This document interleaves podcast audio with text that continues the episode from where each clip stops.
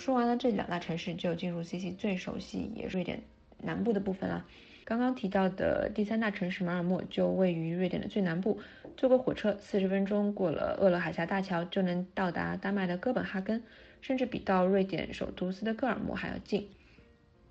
因此，在 C C 眼中啊，丹麦的哥本哈根可能就像上海，瑞典斯德哥尔摩呢就像北京，然后瑞典南部呢就像上海的郊区这样的一个地理位置的关系，包括去往的时间也差不多。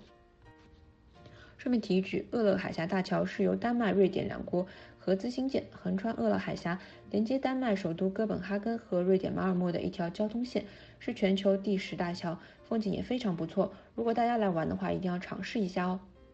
那么言归正传，来说说我们瑞典南部这边的话，也被称为 scone 斯科纳地区，这里与丹麦隔着美丽的厄勒海峡相望，也是北欧最为富庶的农业区，以及整个欧洲最早有人类活动的区域。说到这个地区，大家可能听上去会觉得有点陌生。那么这边到底有什么呢？斯科纳呢是有着幽灵赛车封号的超跑王者特尼塞格的故乡，省府是马尔默，古老的中世纪大学城隆德让这里有着浓郁的学术氛围。而厄斯特兰地区的田园风光与艺术人文积淀，更是让这里始终带有地灵人杰的光环。下面给大家发几组瑞典南部的照片。这座城市呢叫做赫尔辛堡。第一组照片就是索菲罗城堡花园，它位于赫尔辛堡北面的一处海边山崖上。这座精巧别致的城堡曾是瑞典国王奥斯卡二世的夏宫，随后易主为古斯塔夫六世及他的妻子，来自英国的玛格丽特公主。真是多才多艺的玛格丽特公主，给索菲罗城堡留下了一座美丽的英式花园。在二零一一年啊。索菲罗城堡被选为欧洲最美的花园，这几张照片就是手机直拍，真的是特别梦幻的一个地方。然后赫尔辛堡的话，也是一座海港城市，也可以租借游艇游玩。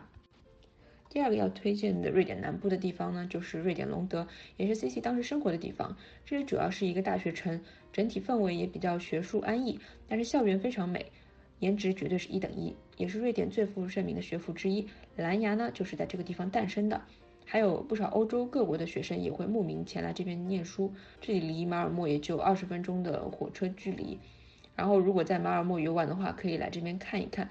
由于不算是旅游城市，这边的游玩体验也会比较好。第三个必来的则是马尔默。马尔默有着瑞典南部最大的百货商场 Emporium，主要景点有 HSB 旋转中心，它是由西班牙建筑师圣地亚哥卡洛特拉瓦设计，是欧洲第二高的住宅大厦。旁边的海滩也非常受欢迎，还有一个非常美丽的圣彼得大教堂，以及繁华的大广场和休闲的小广场。基本上这座城市也是瑞典南部最繁华的中心了。瑞典南部其实还有很多美好的地方，比如说瑞典好莱坞于斯塔德和它附近的巨石阵，瑞典苹果之都希维克，海天一色的文岛等等，都特别美好。还有一个瑞典南部的要提到的，就是宜家总部是在瑞典南部的阿姆霍特。有兴趣的朋友呢，也可以过去参观。那如果想只是看看本地的宜家长什么样子，也可以去马尔默的郊区，呃，参观一下这边的宜家商城。基本上物价、消费和内容都和国内的差不多。刚刚发送的是这边的宜家的一些场景。然后瑞典南部最适合游玩的季节是夏秋季节，基本上六到十一月都是非常美丽的。然后二到五月会比较寒冷，有时候天气比较阴郁，日照时间也比较短，不建议大家来南部游玩。